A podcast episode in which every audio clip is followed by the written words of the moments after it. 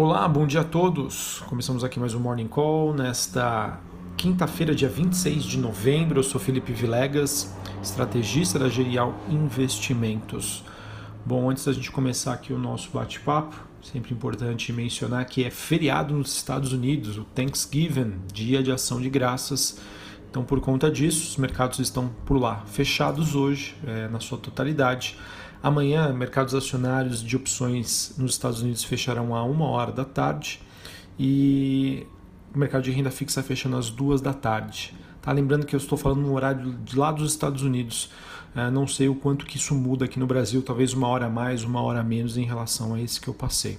Na segunda-feira, uh, voltam as negociações normais, tá bom? Então, acredito eu que por conta né, desse feriadão nos Estados Unidos, isso vai ocasionar uma menor liquidez global e isso pode impactar, ah, inclusive, aqui as negociações no Brasil. Bom, falar sobre o desempenho hoje. Hoje nós temos as bolsas na Europa oscilando sem uma tendência clara. É, índice dólar é estável, né, após duas baixas seguidas.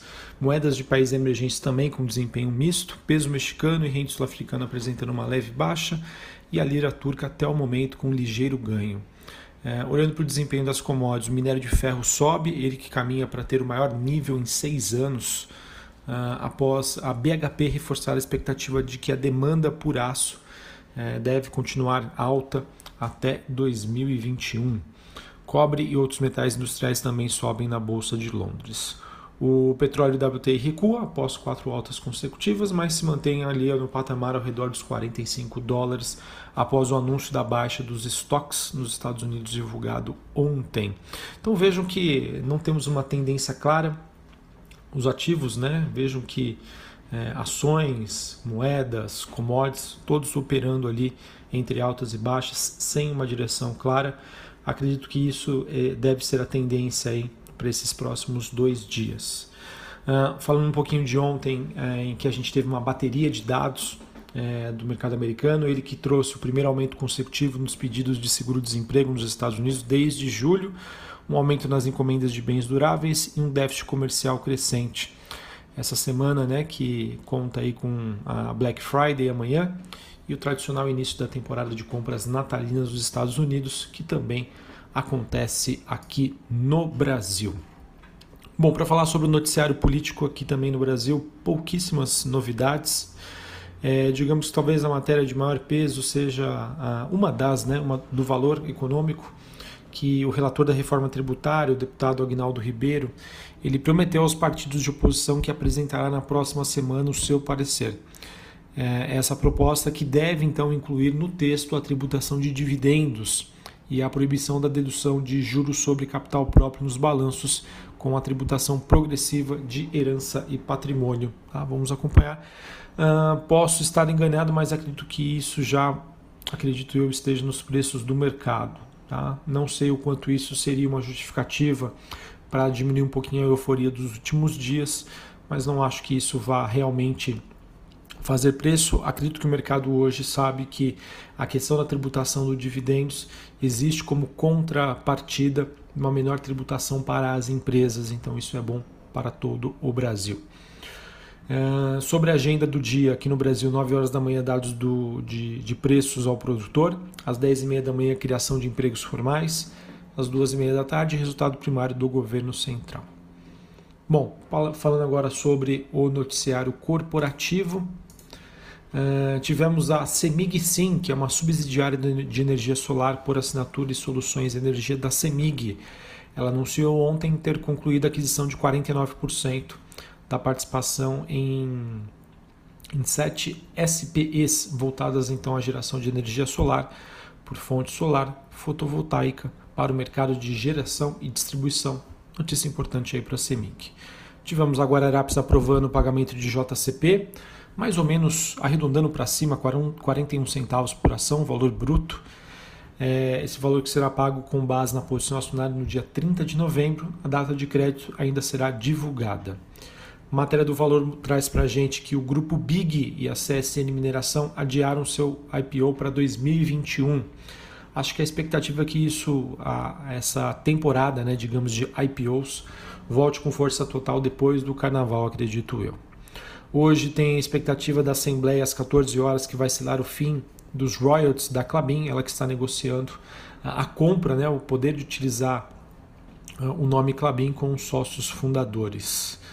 Uh, tivemos também uh, a expectativa né, de que aconteça hoje o leilão de ativos da Oi, expectativa que aconteça às duas e meia da tarde.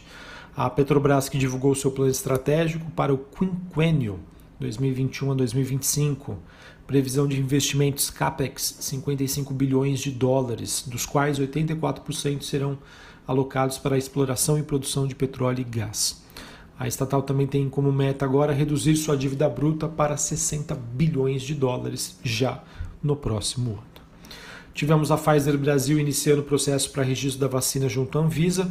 A Pfizer que entrou com um processo de submissão contínua que é um novo procedimento implementado pela Anvisa específico para vacinas contra a Covid-19.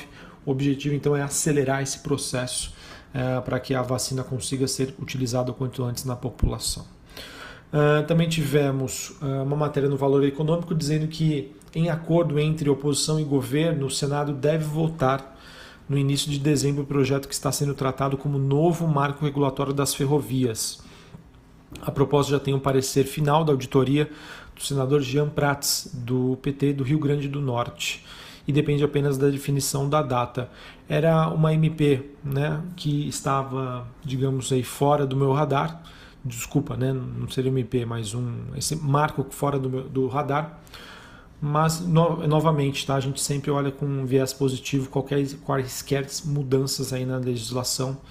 É, então, não tenho como dar um parecer aqui para vocês, mas eu espero que seja positivo. Tivemos também assim que anunciando a compra da fornecedora de softwares, a Frontis, com valor que pode chegar até 28 milhões de reais. Beleza? Bom, pessoal, então o Morning Call hoje bem mais curtinho do que o tradicional. Realmente aí, é... não sei se eu comentei anteriormente, mas parece que o mercado já entrou aí no clima de final de ano. Realmente aí temos pouquíssimas notícias é, tanto da parte internacional quanto local.